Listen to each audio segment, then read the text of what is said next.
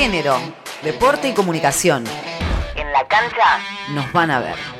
Las pioneras de Boca Juniors fueron homenajeadas. En la bombonera tuvo lugar un emotivo homenaje al plantel de futbolistas campeonas del Club Ceneice en 1992. Liliana Escalice, capitana y una de las pioneras que abrieron camino en la disciplina en Argentina, comparte sensaciones y reflexiona sobre lo que falta para una plena igualdad en el deporte. Realmente fue un reconocimiento inolvidable para todas y sobre todas las cosas eh, tener la camiseta con nuestro apellido fue impensado, impensado realmente. No solo también haber, haber llevado la camiseta de Boca, también llevar la banda de capitana durante todos esos años hasta que me retiré en el 92 campeona, sin dejar de nombrar, por supuesto, a nuestro DT Eduardo Saturnine. Y un poco también nostalgia, ¿no? Porque encontrarme con todas mis compañeras de fútbol, yo en el primer reconocimiento no había podido estar. Y hablarte de las chicas de nuestro futuro, de las nenas que poco a poco van tomando protagonismo, si bien todo en la vida, haberles hecho el, el camino, digamos, que, que lo disfruten,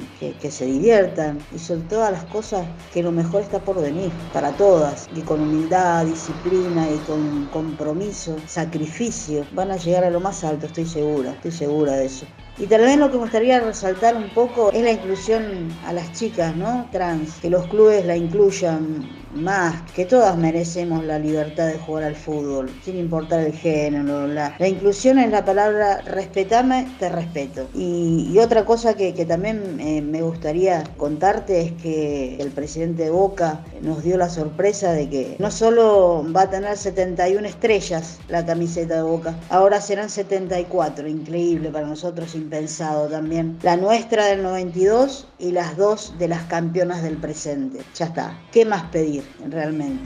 De Argentina a Estados Unidos, la futbolista Paulina Gramaglia con apenas 18 años se convirtió en la argentina más joven en fichar para la liga estadounidense. Lo hará en Houston Dash. Se va a préstamo de la Guay Urquiza por un año sin cargo y con opción de compra. Es la tercera futbolista nacional en participar en Estados Unidos. Las otras dos fueron Estefanía Banini y Mariana Larroquet. Las selecciones de Suecia con igualdad salarial. La Federación de Fútbol de Suecia llegó a un acuerdo por la igualdad salarial y en materia de condiciones para sus selecciones masculina y femenina. El mismo contempla también seguros por maternidad paternidad y por lesiones. Sedes confirmadas para la Copa América en Colombia. La Copa América Femenina a desarrollarse del 8 al 30 de junio de 2022 se disputará en Colombia y tiene definidas las sedes. Se trata de Armenia, Bucaramanga y Cali. En esta última se disputará la gran final. El torneo entrega los cupos para las selecciones sudamericanas que vayan al Mundial de Australia y Nueva Zelanda del 2023.